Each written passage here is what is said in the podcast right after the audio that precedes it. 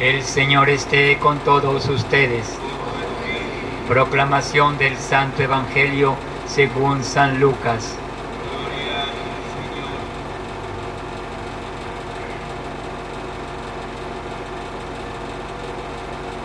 En aquel tiempo, como algunos ponderaban la solidez del templo y la belleza de las ofrendas que lo adornaban, Jesús dijo, días vendrán en que no quedará piedra sobre piedra de todo lo que admiran, todo será destruido.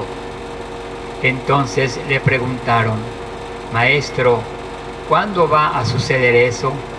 ¿Y cuándo será la señal de que ya está a punto de suceder?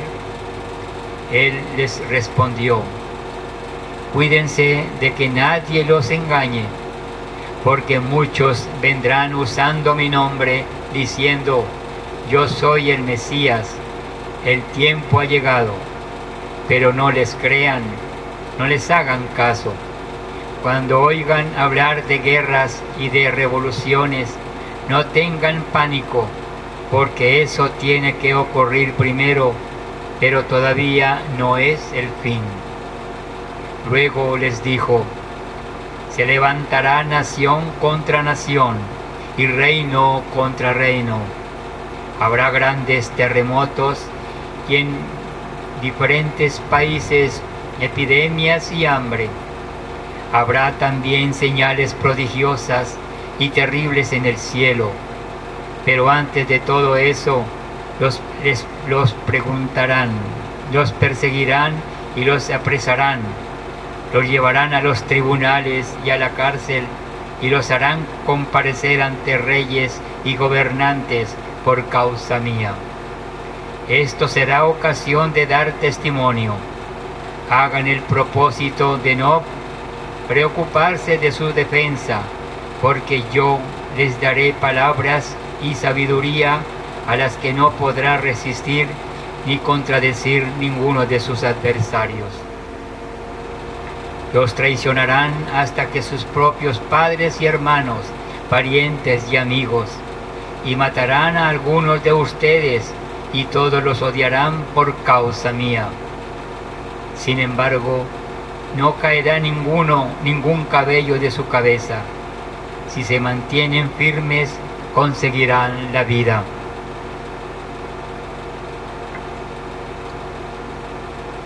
Palabra del Señor.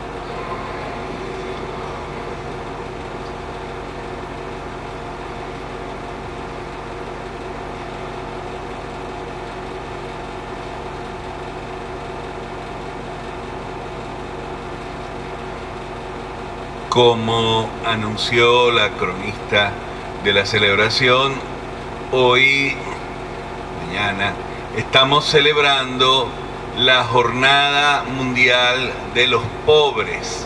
Es la tercera, fue organizada desde el inicio por, San, por el Santo Padre Francisco, que tiene esa sensibilidad tan particular quizás también adquirida en estas naciones empobrecidas.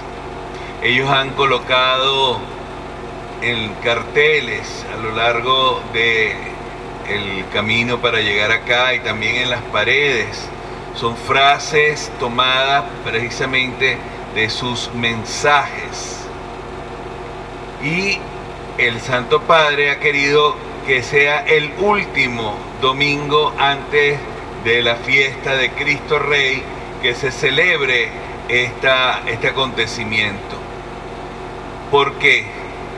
Porque definitivamente los pobres nos están llamando a lo largo y ancho del mundo a reflexionar si es verdad que, que nosotros somos cristianos, si nos hemos olvidado que el cristiano es solidario a veces he dicho desde este lugar de predicación que habría que agradecerle al Señor el hueco en el que hemos caído, porque eso nos ha hecho comprender nuestra frágil economía y también nuestra frágil manera de ser.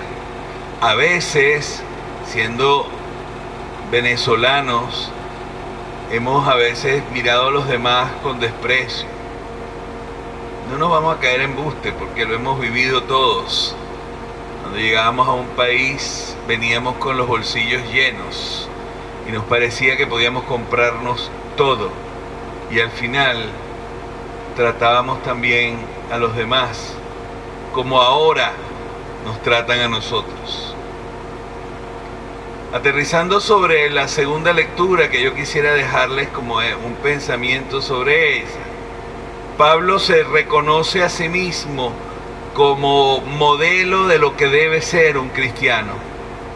Y hay una frase muy interesante que dice así, el que no quiera trabajar, que no coma. Ahora, vengo a saber que entre ustedes hay algunos que son holgazanes, no hacen nada y viven entrometiéndose en todo. Yo vengo de caminar un poco esta mañana, ya me entendieron.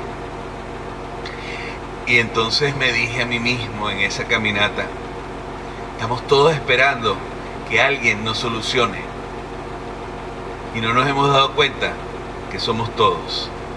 Y nos metemos en todo, ¿eh? Porque ahora todo el mundo pontifica.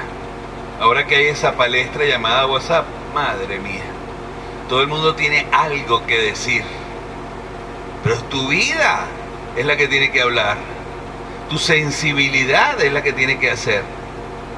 Ustedes tendrían que ver a la gente que viene a servir los viernes tendrían que darse cuenta de que nos están representando.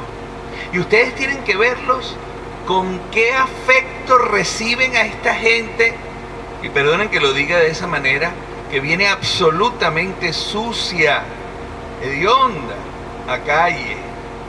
Pero los reciben como quien recibe a Jesucristo. Ellos les lavan las manos, los sientan a la mesa, les sirven en platos con cubiertos, los despiden con una sonrisa. Los demás hablan soquetadas. El que viene a discutir que si esa gente merece o no merece, está realmente fuera de perol. Y en esto quiero ser incisivo. Pablo se cansó de decirles a todos, si Jesucristo viene, pero despacio, esto no te autoriza a pensar que ahorita ya tú estás montado en el autobús que va para el cielo. Si tú te quieres montar en el autobús que va para el cielo, tienes que reconocer en el pobre la figura de Jesucristo. No hay otro camino.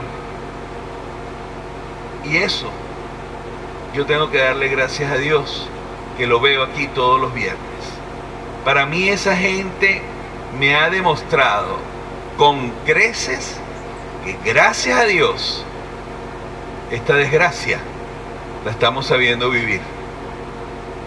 De verdad, cuando encuentren a alguno de la olla, cuando ustedes los vean a veces en la puerta, los domingos de traje, abrácenlos, díganle gracias, porque ustedes están demostrando en esta parroquia que tenemos los puntos bien claros.